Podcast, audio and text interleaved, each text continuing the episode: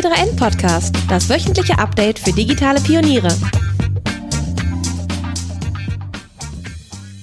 Hallo und herzlich willkommen zu einer neuen Folge des T3N Podcasts. Mein Name ist Luca Caracciolo, ich bin Print-Chefredakteur bei T3N. Heute zu Gast ist Sausan Chebli. Und wenn Chebli zu Gast ist, dann kommt auch das LKA, denn die SPD-Politikerin hat Morddrohungen erhalten. Ohne Personenschutz geht nichts mehr. Vor allem auf Twitter bezieht Chebli immer wieder Stellung gegen Sexismus, Rassismus und Diskriminierung jeglicher Art. Dafür wird sie angefeindet, beschimpft, beleidigt und bedroht mit dem LKA im Vorzimmer einen Podcast aufnehmen. Man stellt sich da eine schönere Atmosphäre für ein Gespräch vor, aber Chabli wirkt selbstbewusst und stark. Sie spricht klar und ohne Angst. Wir reden darüber, wie sie den Hass in den sozialen Medien erlebt, im Alltag damit umgeht und warum sie Twitter als Kommunikationsmedium nicht aufgibt, warum sie glaubt, dass der Hass eine Gefahr für unsere Demokratie ist und worauf sie ihre Hoffnung setzt. Und sie erklärt uns, warum sie auf Instagram und anderen Social-Media-Kanälen nicht aktiv ist. Das Gespräch haben wir am 12. März aufgenommen. Ich wünsche euch ein schönes Wochenende, bleibt zu Hause und gesund.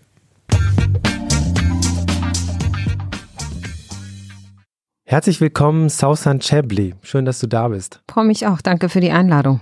Sausan, du hast schon äh, eine lange Politikkarriere hinter dir, äh, in der SPD seit 2001 schon. Ähm, ich gehe das mal ganz kurz durch. Von 2010 bis 2014 warst du Grundsatzreferentin für interkulturelle Angelegenheiten in der Berliner.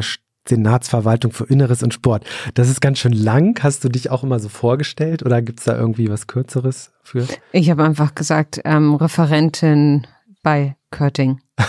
bei, bei was bitte? Bei Körting, der Innensenator, der hieß ah, so. Okay, und wenn man das gesagt hat, das war, war, schon klar. so ein ja. Bekannter. Mhm.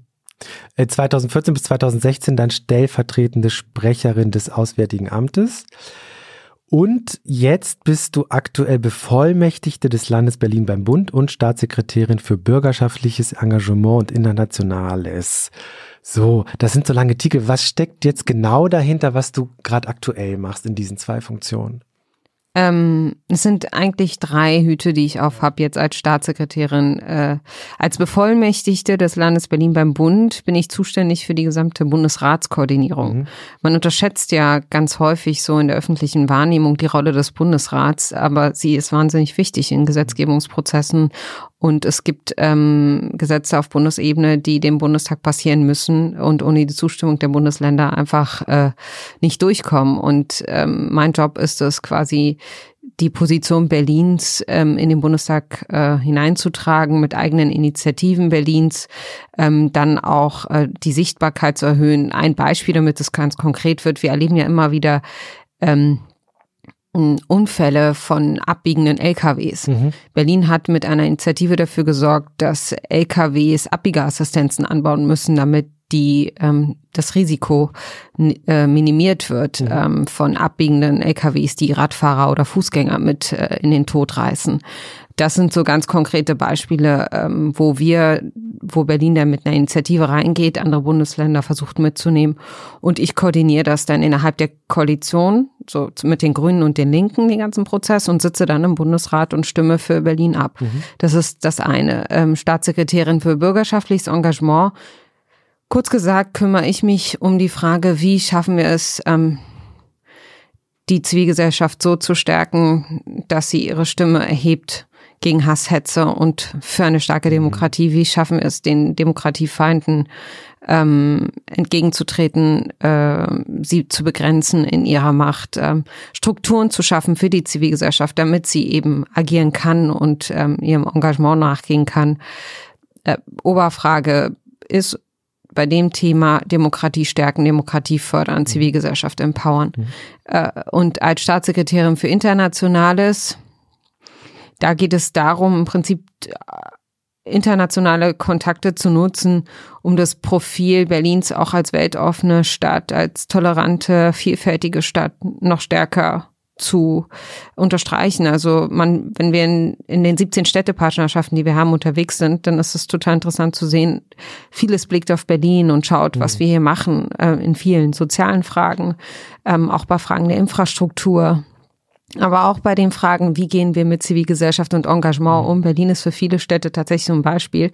Und wir erleben immer mehr, dass ähm, da, wo nationale Regierungen scheitern, Städte einspringen. Also jetzt auch wieder sichere, die, die Initiative sichere Häfen, wo Städte zusammenkommen und sagen, wir sind bereit, Geflüchtete aufzunehmen, wenn die nationalen Regierungen nichts machen. Wir wollen unsere Verantwortung übernehmen.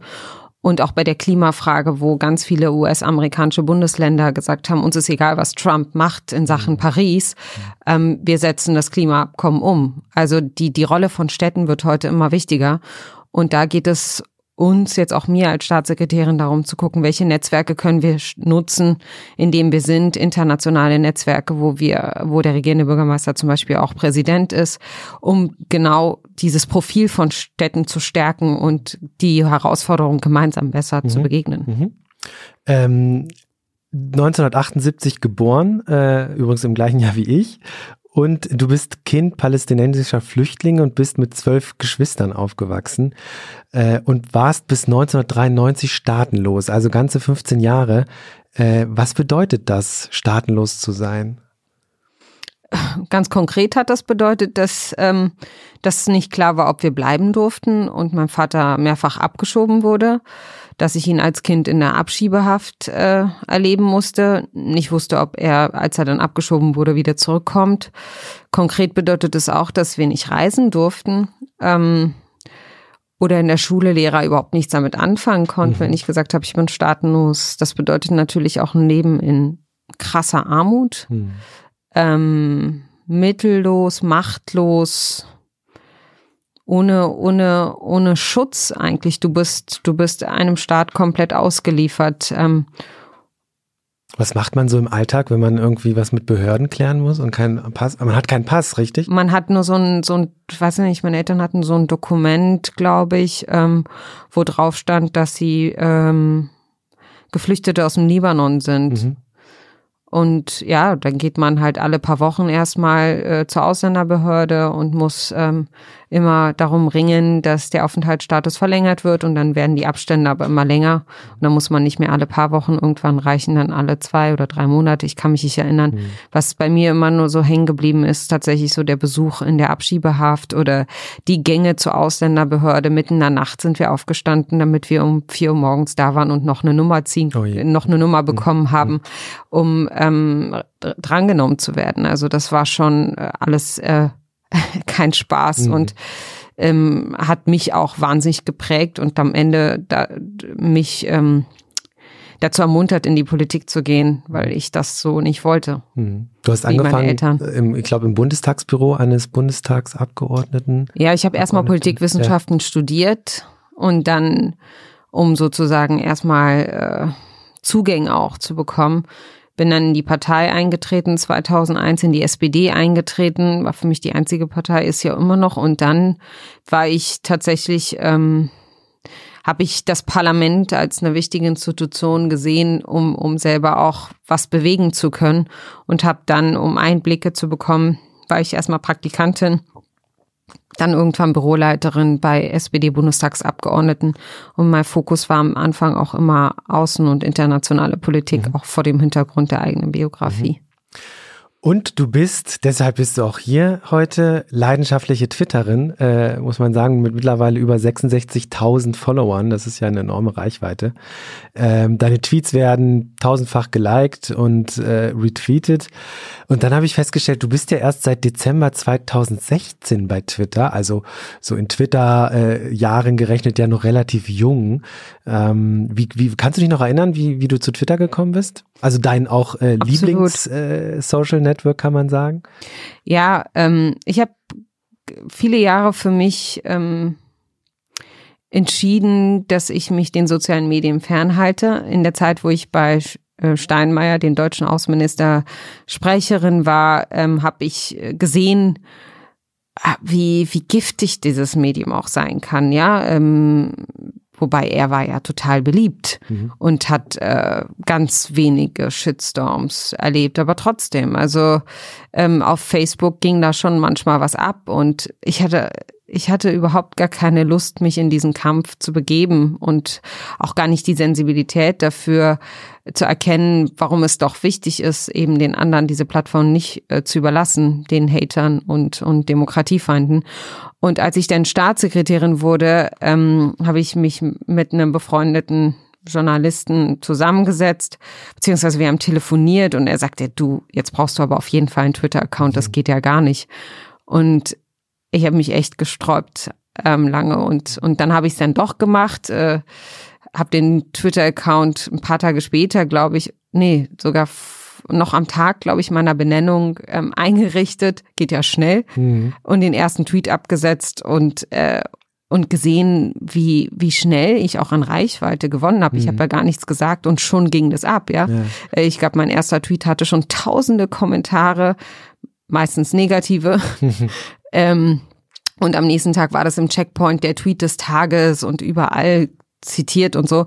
Und ich habe ganz schnell erkannt, was für eine Kraft dieses Medium hat, mhm. was man alles bewegen kann, mhm. wie destruktiv das ist und sein kann, aber auch wie, wie wichtig es sein kann, um, um Botschaften zu überbringen und politisch mitzumischen, eine Stimme zu haben, Debatten anzustoßen. Ja, mhm. und jetzt bin ich dabei mhm. ähm, und mache das total gern. Mhm. Auf Instagram bist du, glaube ich, gar nicht aktiv, kann das sein? Nee, ich habe meinen Facebook-Account deaktiviert irgendwie vor zwei Jahren, glaube ich, war das, weil ich ähm, das nicht mehr monitor. Ich mache das ja privat und hatte keine Kapazitäten, mhm. das, was da reinkam, zu monitoren. Und mhm. es wurde halt mit dem mit dem ganzen Hass und der Hetze irgendwie mit jedem Tag schlimmer. Mhm. Und Facebook hat kaum was gelöscht oder und und dann dachte ich, das geht so nicht weiter.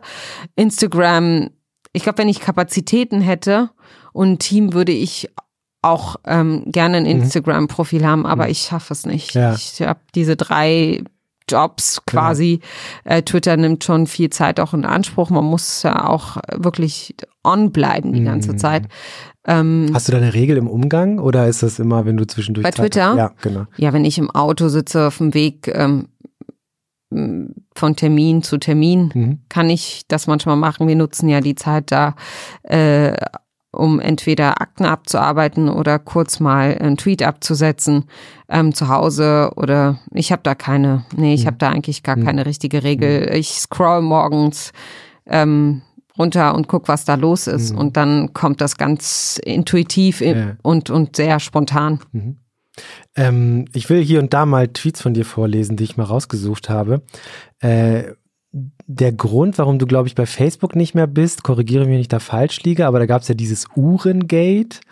Ähm, du, du hast, wurdest, glaube ich, auf dem Bild mit einer Rolex abgebildet und dann ging's los mit der, mit, mit der Hetze im Netz, äh, glaube ich. Ähm, dann hast du getwittert, äh, wer von euch Hatern hat mit zwölf Geschwistern in zwei Zimmern gewohnt, auf dem Boden geschlafen und gegessen, am Wochenende Holz gehackt, weil Kohle zu teuer war. Wer musste Monat Monate für Holzbuntstifte warten. Mir sagt keiner, was Armut ist. Ähm, und ich glaube, dann ging's los. Also das war jetzt auf Twitter. Ähm, war das der Grund tatsächlich zu sagen, ich, also wie du schon gerade erklärt hast, äh, ich kann das nicht monitoren, das ist mir zu viel? Oder war da auch der Druck, der psychische Druck so groß, dass du das einfach auch nicht mehr ausgehalten hast? Mm, also dieses Rolex Gate habe ich, weil viele sagen, oh, das ist ja was für ein Shitstorm. Das mhm. habe ich gar nicht so als Shitstorm wahrgenommen, weil ähm, ich habe so viel äh, positive Resonanz auf, auf, auf den Tweet bekommen und so viel Rückhalt und zwar echt über alle Parteigrenzen und Lager hinweg. Also seien es jetzt Linke, die normalerweise jetzt keine ähm, Befürworter von, von Rolex mhm. sind, ähm, aber auch in sozialdemokratischen Kreisen, im konservativ-liberalen. Also es haben, es gibt auch kaum Medien, die negativ dazu berichtet mhm. haben. Ich habe da so einen richtigen Boost gesehen, weil die Debatte, die ja dann geführt wurde, und das stimmt, warum wird flippen alle bei dieser Frau so aus? Mhm. Ähm, und andere Politikerinnen und Politiker können Häuser haben, schicke, schicke Autos und tragen auch fette Uhren und es interessiert keinen so richtig. Ähm, also die, die Debatte hat, war für mich eher positiv. Ich habe mhm. die gar nicht als so negativ mhm. und belastend empfunden. Was bei Facebook denn abging, war, ähm, und das war ja, das, das war ja schon vorher so, das, das, das hat angefangen richtig eklig für mich zu werden, auch sichtbar eklig mit der Sexismusdebatte, die dann, äh, die ja auch äh, aufgrund eines Posts, den ich gemacht hatte über einen sexistischen Anfall, äh, Vorfall, der, der, der, der geschah, ähm, da waren ja schon die Reaktionen so eine Mischung aus Rassismus, Sexismus, antimuslimischen Rassismus und alles zusammen, ja, eine, eine wahnsinnig explosive Gemengelage. Ähm, ich hatte das Gefühl, dass durch die Länge ähm, der, der Postings bei Facebook es noch viel gefährlicher für okay. mich wird, mhm. weil ähm, die Morddrohung die dann darunter erschienen und so, das, das war alles einfach mhm. too much. Nicht, dass ich mich persönlich belastet gefühlt habe, aber ich dachte, ich kann das nicht steuern mehr. Mhm. Das, da passiert was, was total gefährlich mhm. ist. Nicht nur für mich dann, sondern auch für mein Umfeld und ähm, ich muss da raus. Das geht so nicht mehr weiter. Du sagst es schon, du bist Opfer von Hass und Hetze im Netz, darüber wollen wir ja heute auch sprechen. Du nimmst immer wieder Stellung, beziehst Stellung zu Rassismus, Sexismus, Diskriminierung, Diskriminierung jeglicher Art und wirst beschimpft, beleidigt, bedroht ähm, und hast, glaube ich, auch oder erhältst auch Todesdrohungen. Ende des letzten Jahres war es, glaube ich, soweit, aber es war, glaube ich, nicht deine erste.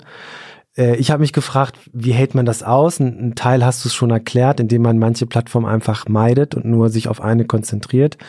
Ähm, es gab ein Zeitporträt letztes Jahr über dich äh, und da habe ich, da hast du gesagt, das fand ich sehr passend und auch nachvollziehbar. Inzwischen ist es egal, was ich mache. Allein, dass es mich gibt, passt einigen nicht. Äh, geht das in die Richtung, die du gerade schon so ein bisschen erwähnt hast? Ja, ich bin ähm, für, für, für in der rechten Szene bin ich äh, das Feindbild hm. Nummer eins. Also ich bin ja eine der wenigsten so sichtbaren Migrantinnen in, äh, in so einer exponierten hm. Position, was ja traurig ist. Hm. Ich bin ja eigentlich nur eine Staatssekretärin und ähm, und trotzdem erlebe ich sozusagen von der rechten Szene Anfeindungen, die ähm, die zeigen, dass dass dass ich für sie etwas repräsentiere, was es einfach nicht geben darf. Mhm. Ich bin äh, erstmal mit meiner Flüchtlingsbiografie ein Feindbild, weil Flüchtlinge können ja gar nicht so weit kommen und äh, beuten unser System aus und und ähm, und wollen dieses Land übernehmen und so weiter. Ähm, ich bin als praktizierende Muslima ähm, trotzdem in meinen Positionen liberal, modern und, und auch das darf es für sie nicht geben. Ich setze mhm. mich für das Kopftuch ein, trage selbst keins. Mhm. Ähm, äh, und, und ich glaube, ich verkörpere sozusagen alles, was es aus ihrer Sicht nicht geben mhm. darf. Ähm, mhm. und von daher würde ich sagen, ja, das ist ein Problem. Die versuchen mich dann immer in bestimmte Schubladen zu stecken und das gelingt ihnen nicht. Und ich glaube, ähm, das, das macht das noch viel, viel attraktiver, mhm. mich so als Zielscheibe zu nutzen. Mhm. Und selbst wenn es jetzt nur auf Twitter beschränkt ist, trotzdem erhältst du da ja extrem viele Hassbotschaften. Wie, wie hält man das aus? Also wie schützt du dich selbst? Machst du irgendwann mal zwei Tage Pause oder hast du da eine Strategie? Erstmal lese ich ja nur hm. zehn Prozent maximal. Hm. Ähm, was dann natürlich auch dazu führt, dass äh, ich nicht so stark interagiere bei Twitter, sondern ich setze einen Tweet ab hm. und ganz selten kommt es zu einer richtigen Kommunikation, äh, weil gar nicht, weil ich das nicht will, sondern weil ich das auch nicht leisten kann, äh, mir täte mir auch nicht gut, jetzt diese ganzen Feeds dann durchzulesen. Ähm, also man muss das nicht alles lesen. Das schützt. Mhm. Und was auch schützt ist, wenn man das ein oder andere liest, was ich natürlich dann doch auch tue, ist, ähm, das gar nicht so nah sich ranzulassen. Also zu wissen, das ist jetzt Projektionsfläche, die kennen mich doch mhm. alle gar nicht. Ja, hm. ich bin für sie, ich stehe für sie sinnbildlich für etwas. Ähm, deswegen kann ich das auch total von mir fernhalten. Also es nimmt, belastet mich in dem Sinne dann auch nicht und äh, beschränkt mich nicht und vor allem führt es nicht dazu, dass ich jetzt meine, meinen Mund halte und mhm. weniger twittere oder weniger mich einsetze ähm, gegen Rassisten. Ähm, was natürlich problematisch ist, und das ist ja jetzt bei mir dann der Fall, ähm, wenn, wenn die Bedrohungen so schlimm werden, dass, ähm, dass ich zum Beispiel Schutz brauche, mhm. dann hat das ganz konkrete Auswirkungen auf mein Leben. Ja, das mhm. ist, das, äh, das ist dann schon noch mal eine andere Dimension. Mhm. Es bleibt dann nicht bei der Hassmail, sondern die Hassmail führt dazu, dass ich nicht mehr ganz entspannt und frei mhm. ähm, ja, ja, mein Leben führen ja, kann. Ja. Da will ich gleich noch äh, mit dir drüber reden. Vorher noch mal einmal kurz einen Satz aus dem oder einen Zusammenhang aus diesem Zeitporträt aus dem letzten Jahr zitieren. Das fand ich interessant und ich musste auch viel drüber nachdenken. Ich zitiere erstmal kurz die Passage. Und nachdem man, also Zitat, und nachdem man das getan hat, ihr, also dir, bei der Arbeit zugesehen hat, muss man sie fragen, Frau Chabli, was im Gottes Namen machen Sie auf Twitter? Sie haben einen richtig, richtigen Job, Sie brauchen das nicht und Sie wirken nebenbei gesagt in echt auch sympathischer. Zitat Ende. Und dann habe ich mich gefragt, ja, stimmt, warum setzt man sich dem eigentlich aus auf Twitter? Und dann habe ich aber gedacht, aber allein schon diese Frage ist doch verkehrt, oder? Absolut. Also ich fand. Hat dich das geärgert, diese Partei? Ja, weil das ist so die Täter-Opfer-Umkehr, ja. finde ich. Ich, ich meine, allein, da, eigentlich müssten wir doch die Leute motivieren, ihre Stimme zu erheben. Hm. Das ist der Job von mir als Politikerin, aber von uns allen, dass Leute dieses Netz nicht den Rechten überlassen. Und sie gehen ja wahnsinnig strukturiert, organisiert, ähm, damit um, viel besser als wir, wissen es noch viel besser als wir zu nutzen. Und jetzt ähm, allein eine Frage zu stellen, warum ich mir das antue und äh, diese Plattform nicht meide, ist es so wie, ist es klang für mich so wie eine Kapitulation. Mhm. Weil ich nutze ja diese Plattform nicht, weil es mir jetzt nur Spaß macht, sondern weil ich ähm, der Meinung bin, dass es wichtig ist, dass wir diese Stimme da auch haben als Gegengewicht zu dem, was da ja sonst mhm. unterwegs ist. Und weil ich sehe, dass es ja nicht bei dem Tweet bleibt, sondern der Tweet wird dann von Agenturen zitiert, ähm, hat ja eine wahnsinnige Reichweite mhm. und kann, ich habe mehrmals gesehen, wie ein Tweet allein eine de politische Debatte anstoßen mhm. kann. Also die Macht eines Tweets auch erkannt mhm. und gesehen und das aufzugeben, weil, weil ich da viel Hass erlebe oder weil ich unsympathischer ähm, erscheine den Leuten, ja, das ist irgendwie jetzt auch nicht, glaube ich, Sinn der Sache und kann auch nicht, mhm. kann auch nicht die richtige Strategie sein. Natürlich wäre mein Leben wahrscheinlich einfacher, ähm, wenn ich mich auf den Staatssekretärsposten äh, und die drei Funktionen konzentrierte Wobei das Kampf gegen Rechts und Einsatz für Demokratie hat natürlich auch ganz stark mit meiner Funktion als Staatssekretärin für bürgerschaftliches Engagement zu tun. Ich bin mhm. ja permanent mit zivilgesellschaftlichen Organisationen in, in Kontakt und ähm, habe eine Kampagne ins Leben gerufen, wo es ganz konkret darum geht, Geflüchteten eine Plattform zu geben, die sich engagieren, ihre Stimme sichtbar zu machen. Das kann das ist mein Job, ja, das mhm. mache ich. Und äh, auch dann kommt der Hass. Solch, da müsste ich ja komplett, eigentlich ist die logische Konsequenz dessen, was sie sagt, wieso hältst du nicht einfach deine Klappe ja. und verschwindest und, und machst eigentlich was anderes, weil wenn man in die Politik geht, dann hat man schon entschieden, sich ähm, einzumischen. Sich und, einzumischen ja. und sichtbar zu sein. Sonst wäre ich nicht in die hm. Politik gegangen. Hm. Das ist ja auch von der Logik her so ein bisschen äh, so, dass wenn man vielleicht bei den Behörden äh, einen Hasstweet oder so meldet und man dann früher zumindest so auch die Erfahrung oftmals äh, zu hören bekommt, naja, dann gehen sie halt nicht auf Twitter. Also das ist ja die ähnliche Logik. So, man, dann kann man sich halt fernhalten. Ähm, und deswegen fand ich das ganz erstaunlich. Musste darüber aber auch erstmal nachdenken, warum diese Frage eigentlich äh, schon falsch ist. Ich glaube, was die Journalistin im Hinterkopf hatte, ist, ähm, das ist ja das, was andere nehmen, das, was da passiert, noch viel intensiver mhm. wahr. Sie lesen das und ich kriege ja dann auch Nachrichten von Leuten, die dann sagen, ich halte noch nicht mal aus, das zu lesen, was dir geschieht. Mhm. Wie kannst du denn damit umgehen? Also wenn ich schon selbst sozusagen äh, es so schlimm empfinde und die ganze Nacht nicht schlafen konnte oder so, dann frage ich mich, wie gehst du damit um? Aber wenn man selbst, glaube ich, betroffen ist, dann kann man ganz vieles viel stärker mhm. von sich fernhalten. Mhm. Als das sehe ich ja auch in meinem Familienkreis. Die nehmen das noch viel, viel stärker wahr und viel gefährlicher und viel belastender als ich selbst, mhm. als Betroffene. Mhm. Ich will noch mal auf einen Vorfall äh, kurz eingehen. Und zwar hast du im August 2018, ich meine, das muss während der Chemnitz-Demonstration gewesen sein, unter dem Hashtag Wir sind mehr unter anderem den Satz getwittert, wir sind zu wenig radikal.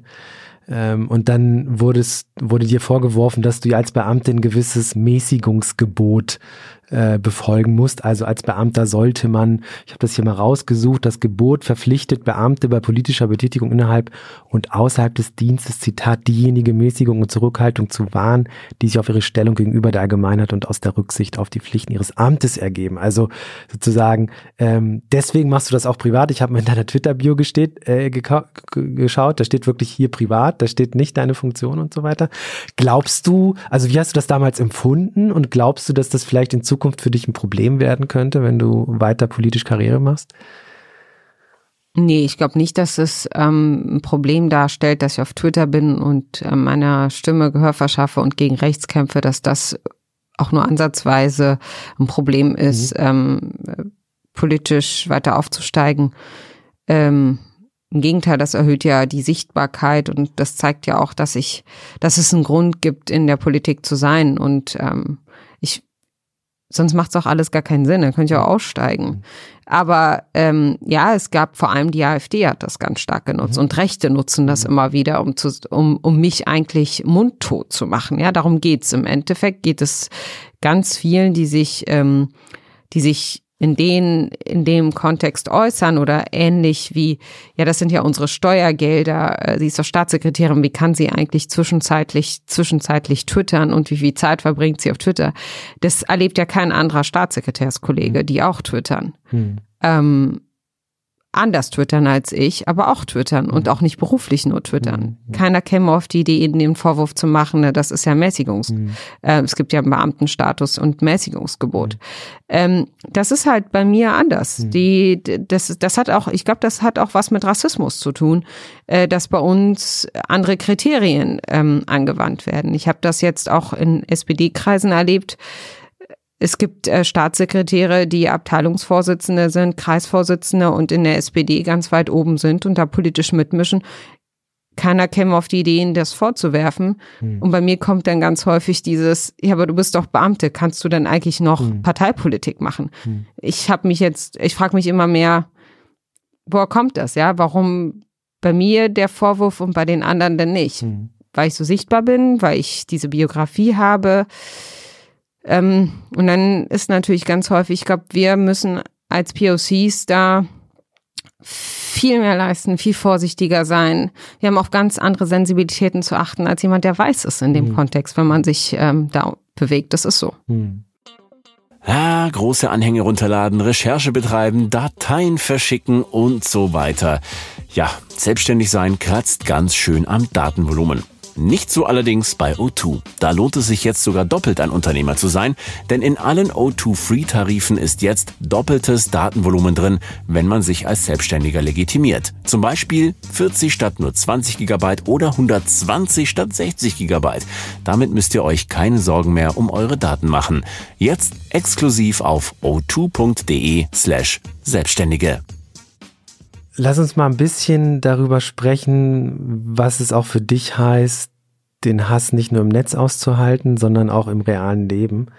Ähm, es ist eine ganz frisch eine Studie erschienen über Kommunalpolitiker in Bayern. Die erscheint, glaube ich, jedes Jahr.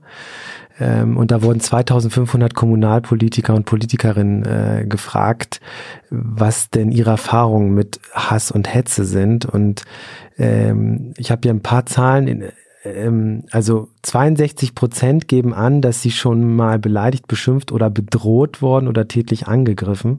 Also grundsätzlich nicht nur im Netz. Und das sind äh, im Vergleich zum letzten Jahr waren es 41 Prozent. Also man sieht hier wirklich eine große Steigerung. Jeder Dritte erhält Hassbotschaften über Social Media oder E-Mail.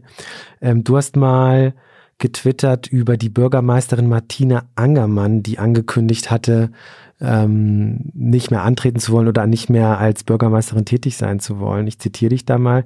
Nach monatelanger Hetze hat Martina Angermann, SWD-Bürgermeisterin Sachsen, die vorzeitige Versetzung in den Ruhestand beantragt. Ich weiß, wie sich der Scheiß anfühlt, vor allem wenn Familie betroffen ist. So schwer es ist, wir dürfen nicht aufgeben.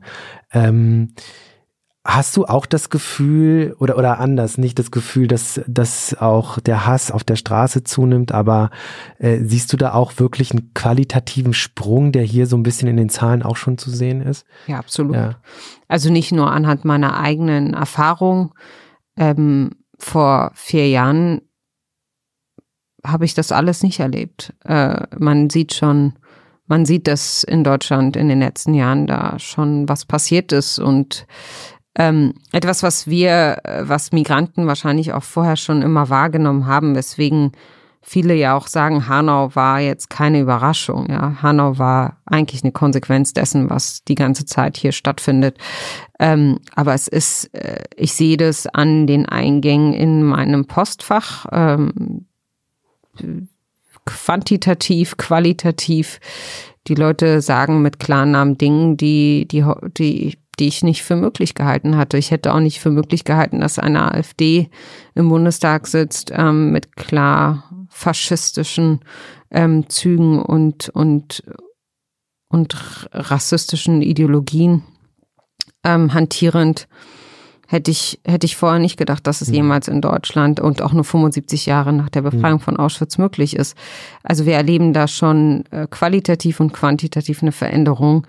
Aber die Politik reagiert ja auch darauf. Mhm. Das ist, das ist ja gut. Also nach dem Mord am Walter Lübcke habe ich das Gefühl, dass das für viele in der Politik ein Weckruf war. Also bei uns war das, bei uns, wenn ich jetzt bei uns sage, in der Migranten-Community war dieses Bewusstsein dafür, dass was kippt, schon länger da. Wir hatten hier NSU-Morde, die ja für viele erstmal nur Dönermorde mhm. waren aber da schon gesehen, wir haben ein Rassismusproblem und jetzt ist das so in der, in der Mitte der Gesellschaft und auch in der Politik ganz oben mhm. angekommen.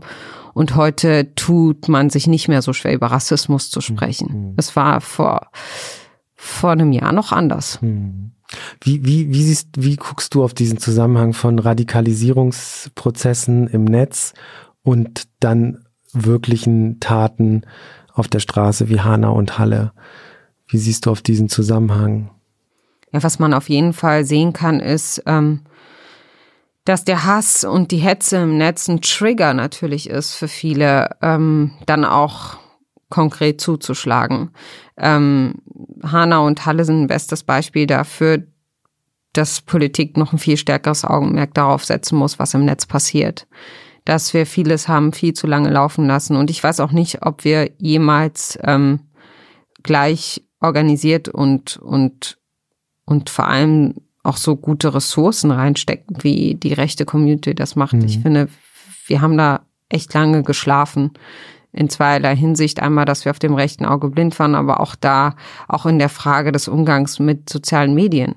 Also, wenn man sieht, wie, wenn man sich anschaut, wie klassische etablierte demokratische Parteien da aufgestellt sind und äh, wie die AfD das macht, wie professionell mhm. sie das macht und wie viel, wie viel Ressourcen ähm, sie da reinsteckt, dann dann merkst du, das ist eine mhm. Schieflage, ja. Mhm. Und wir haben das lange einfach ignoriert und ähm, und nicht die richtigen Antworten gefunden. Das ändert sich so ein bisschen. Mhm. Auch nicht so, so wie ich es mir das wünschte. Ich glaube, wir müssten noch viel, viel mehr Augenmerk darauf legen. Das meine ich auch mit dem Radikal.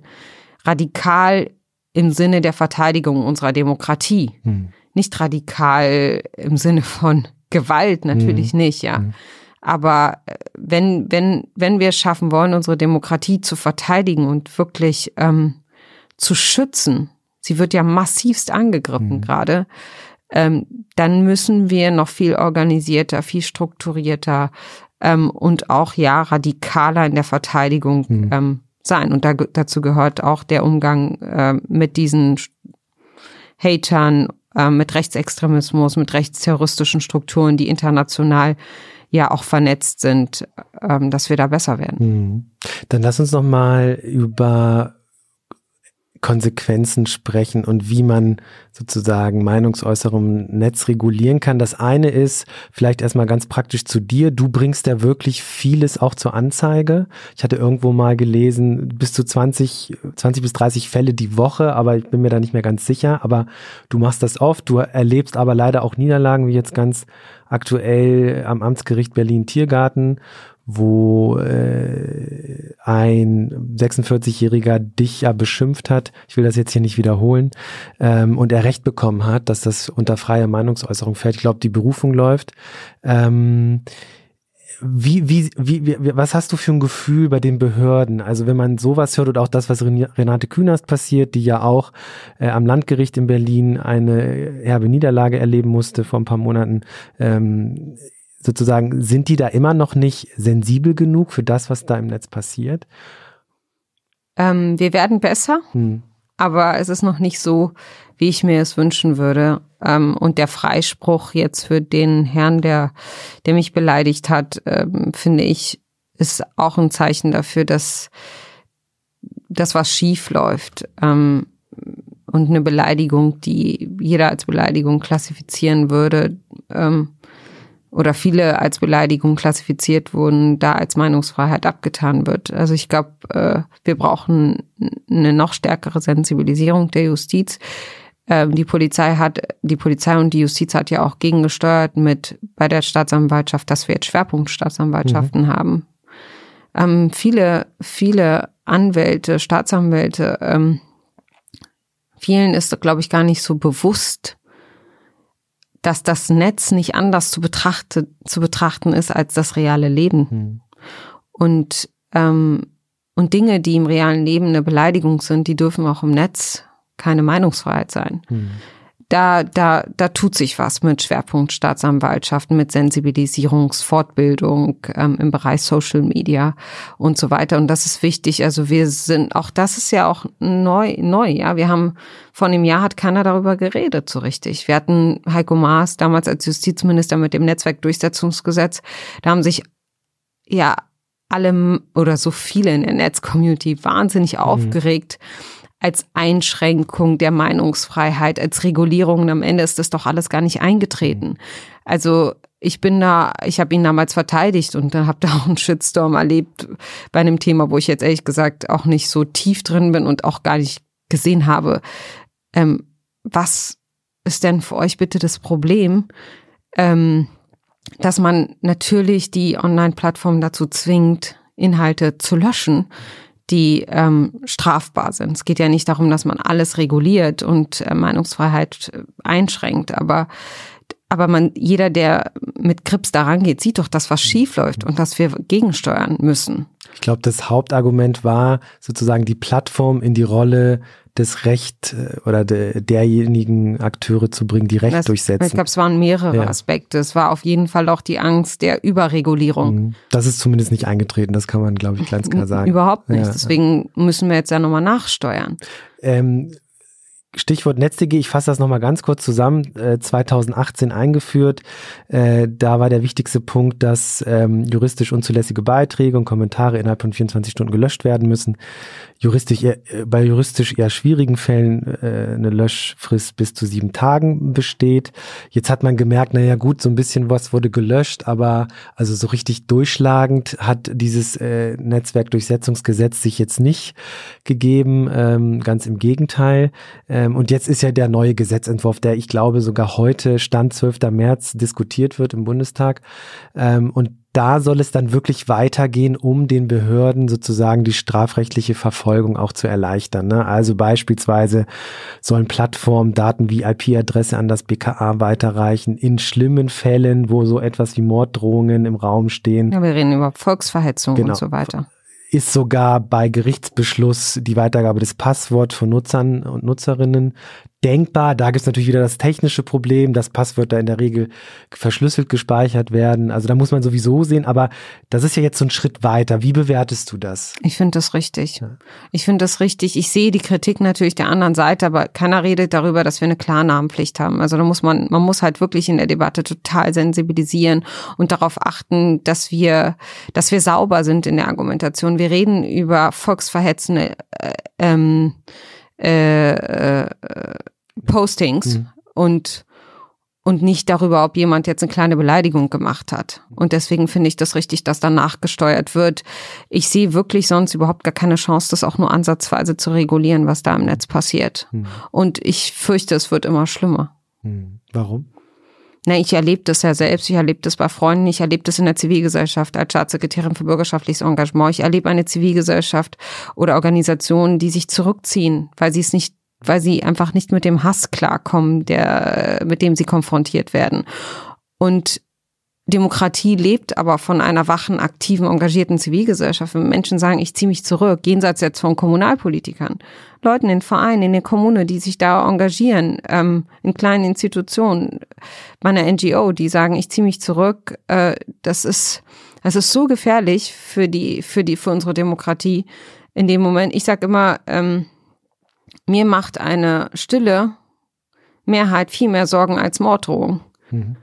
So, und ähm, wenn Menschen nur an der Seitenlinie stehen und nur kommentieren und sich nicht einbringen, Stimme erheben gegen die anderen, ähm, dann haben wir im Prinzip verloren, weil die Lautstärke der anderen wird reguliert durch unsere Lautstärke. Wenn wir jetzt still sind, erscheinen, erscheinen, erscheinen sie wahnsinnig laut. Mhm. Und das wiederum hat Einfluss darauf, wie wir uns als Gesellschaft verstehen. Das ist auch die Dynamik im Internet oft so, dass die, die schreien und am lautesten sind, am meisten Gehör finden. Absolut. Und ähm, aber ne, in Wirklichkeit ja eine kleine Minderheit sind, ne? Und dass es ein ganz, ganz falsches Bild erzeugt wird, sozusagen. Ja, und da, und da muss man halt gegensteuern, indem wir Menschen encouragen, motivieren, ähm, ermutigen, ihre Stimme, ihrer mhm. Stimme Gehör zu verschaffen. Ich, ich finde zum Beispiel wahnsinnig schade, dass wenn ich einen positiven Tweet aufsetze, der jetzt nicht sich gegen was wendet, sondern für etwas, dass da die Reaktionen immer total mau sind, die Retweets und die Likes. So, mhm. aber dann, wenn du reagierst auf irgendeine Beleidigung oder auf Hass oder auf Hetze oder ähm, also wenn wir sozusagen im Reaktionsmodus sind, dann sind wir alle sofort auf 180 mhm. und, und da entsteht dann sofort eine Debatte, aber immer so eine Reaktionsdebatte. Wir müssten viel mehr zu einer proaktiven, selbstgestalterischen Debatte hinkommen, auch auf Twitter und in den sozialen Medien, um den Diskurs halt wieder an uns heranzuziehen und, mhm. und nicht in diesem permanenten Reaktionsmodus nur zu mhm. sein. Mhm. Und ähm, also wenn jetzt sozusagen mit dem neuen NetzDG die, die, die den Behörden erleichtert wird, strafrechtlich vorzugehen, dann hätte man so dieses Element löschen, was noch eher bei den Plattformen liegt, was ja auch ein bisschen problematisch ist, aber gut, dann hätte man diese strafrechtliche Geschichte. Ähm, was hältst du von sowas wie Accountsperrungen? Also das wäre ja auch eine Möglichkeit, nicht einzelne Postings zu löschen, sondern ganze Accounts. Ähm, du warst ja selbst betroffen im negativen Sinne vor der EU-Wahl. Ähm, wie blickst du da drauf? Ist das ein Weg? Ja, also da, wo wir ganz klar strafbare Inhalte sehen, äh, müssen auch Accounts ähm, gelöscht werden. Ich habe ich zeige immer, ich blocke ganz viel. Ich zeige auch Accounts an und dann müssen sie auch mal verschwinden. Natürlich hat das dann auch die Begleiterscheinung, wenn Twitter so eine komische Regelung einführt vor den Europawahlen, äh, dass denn mein Account und der von anderen äh, die sich demokratisch äußern, äh, nicht äh, deaktiviert wird, weil wie, nicht wie erkannt das, wird. Wie kam das eigentlich? Hast du da irgendwas? Ich habe was getwittert über den Namen, über den Namen Mohammed. Ja. Ich habe reagiert auf eine AfD. Kampagne während des Wahlkampfs, die dann sagen, bald, ich weiß, ich kann das nur paraphrasieren, ähm, bald werden wir nur noch Mohammeds in diesem Land mhm. haben, weil in einer Statistik erschien der Name Mohammed ganz weit oben. Und dann habe ich geschrieben, mein Vater heißt so, äh, mein Neffe heißt so, äh, meine Nichte hat meinen äh, ihren Sohn so genannt und wir werden dafür sorgen, dass der Name Mohammed nicht verschwindet. Mhm. Und da das eine Reaktion war auf ein Plakat der AfD während des Wahlkampfes, hat Twitter, wer auch immer, der da saß, ähm, äh, reagiert und hat dann meinen Account blockiert. Ja. Ähm, das müssen Trolle gewesen sein, die den Tweet gemeldet haben. Mhm. Und ich glaube, das ging so über so einen Algorithmus. Ja. Mhm. Das ist natürlich gefährlich mhm. und ähm, nicht so gut. Aber das, das führt nicht dazu, dass ich deswegen gegen die Deaktivierung ähm, von Accounts bin. Wenn man auf die Plattform schaut, was, was würdest du dir von denen denn wünschen? Also sind die gerade so ganz gut unterwegs oder hast du das Gefühl, naja, die machen auch wirklich nur etwas, wenn, wenn, wenn der Rechtsstaat droht? Ja, ich glaube, sie machen das, sie machen nur etwas, wenn wir wirklich auch konsequent Druck ausüben. Es passiert, finde ich, ich bin ja oft in Gesprächen mit Twitter und Facebook, ähm, um einfach auch zu verstehen, äh, dass das System dahinter, ja.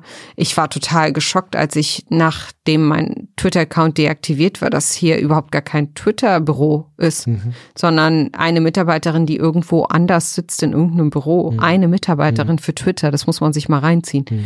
Ähm, also, dass, dass da gar keine Infrastruktur ist. An wen, mhm. an wen wendest du dich? Mhm. Denn man ist ja in dem Moment total hilflos. Ich wusste ja gar nicht, was ich machen sollte. Ich kannte da ja weder den Twitter-Chef noch die Twitter-Frau, die für Europa zuständig ist. Ähm, und war da wirklich aufgeschmissen. Mhm. Und habe dann das Gespräch gesucht. Ja, Facebook bemüht sich, ja, sagt zumindest immer, dass sie sich bemühen. Aber im Prinzip ist, sind das Geschäftsmodelle, die nur auf Druck reagieren. Und ich glaube, da muss die Politik noch viel, viel mehr Druck ausüben. Wenn du einen Wunsch frei hättest, so in Bezug auf Social Media Plattformen, was wäre das? Wie müsste so eine Social Media Plattform in deinen Augen vielleicht funktionieren, damit wir jetzt mal ab von, von, von rechtlichen Eingriffen, damit sie vielleicht weniger Hass schürt und, und mehr wirklich das Kommunikative in den Mittelpunkt rückt? Es sind, es, da kann, gibt's nicht die eine Antwort, das sind so verschiedene Elemente. Ich würde mir von einer ähm, demokratischen Zivilgesellschaft wünschen, dass sie viel präsenter ist in diesen Netzwerken. Mhm viel stärker positive Botschaften auch setzt und sendet und nicht nur im Reaktionsmodus ist.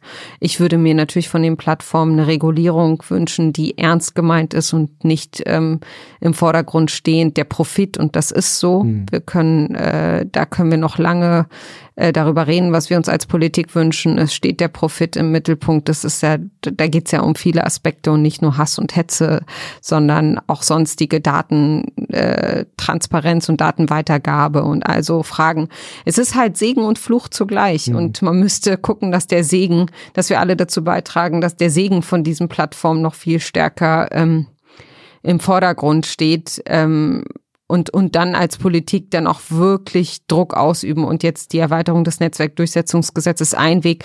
Aber vieles muss auch auf europäischer Ebene laufen. Da müssen die Europäer zusammenstehen und nicht jeder sein eigenes Ding machen.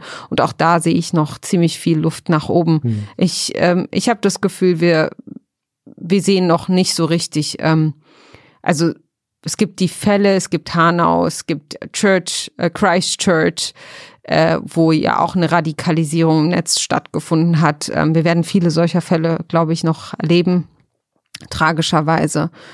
Und dann wird's immer sozusagen äh, so, so an allen Stellen wird ein bisschen was gemacht, aber so die Oberstrategie sehe ich da nicht und die würde ich mir wünschen. Mhm. Und zwar nicht nur von Deutschland, sondern auf europäischer und auf internationaler Ebene. Wir müssen da an einem Strang ziehen, weil sonst allein können, mhm. haben wir, können wir da, glaube ich, nichts machen. Um positiv, Oder wenig. Ja, ja. Um ein bisschen positiv zu enden, äh, ein Schlusswort von dir. Also ähm, vielleicht so, was, was sind die positiven Entwicklungen, die du gerade siehst? Du hast es so ein bisschen angesprochen. Du hast das Gefühl, das Bewusstsein in der Politik steigt, da härter und stärker einzugreifen. Ähm, was sind die positiven Entwicklungen? Positiv stimmt mich, wenn ich Menschen sehe, ähm, die ihre Stimme erheben und äh, ich sehe das dann auch ganz stark, wenn, wenn ich Anfeindungen erlebe und, und das Feedback ist teilweise wirklich sensationell. Also das ist äh, auch das Positive. Das sieht man ja dann nicht, weil viele dann eher eine DM, eine Nach mhm. Direktnachricht mhm. schreiben oder eine Mail oder so. Und deswegen hat man das Gefühl, man, man, das ist alles so negativ. Aber es ist, ich könnte ja gar nicht weitermachen, wenn ich nur mhm. negative, mhm. negativen Mist erleben würde, sondern was mir immer wieder die Kraft gibt, sind auch die positiven Rückmeldungen, wenn Menschen mir schreiben, ich habe mich bisher nicht engagiert, aber ich sehe das, was du machst und ich werde jetzt ab, ich werde morgen mal schauen, was was ich auch machen kann. Ich möchte auch meine Stimme erheben und ich sehe, dass wir ein Problem haben. Das sind so Momente, wo ich denke, ja, ähm, da passiert auch in der Zivilgesellschaft was. Auch da ist es ein Aufwachen, finde ich. Ähm, auch da gibt's ja 37 Prozent der Berlinerinnen und Berliner sind ehrenamtlich engagiert. Mhm. Das ist eine total tolle Zahl. Darauf können wir auch stolz sein. Es gibt die Mehrheit ist in diesem Land dafür, dass Deutschland ein demokratisches, ein weltoffenes, ein vielfältiges Land bleibt. Ähm, und das stimmt mich total positiv. Äh, und, und da, ich glaube, wir müssten viel, viel stärker den Fokus darauf richten, die noch weiter zu empowern, noch mehr Menschen zu motivieren, nicht nur auf die Straßen zu gehen, sondern auch im Netz ihre Stimme zu erheben, sich in der Nachbarschaft zu engagieren. Und ich sage immer, du musst kein Held sein, um die Welt ein bisschen besser zu machen. Das kann eigentlich jeder von uns mit wenig Geld oder gar keinem Geld. Das ist doch ein sehr schönes Schlusswort. Das war Sausan Chabley. Vielen Dank. Vielen Dank euch. Tschüss.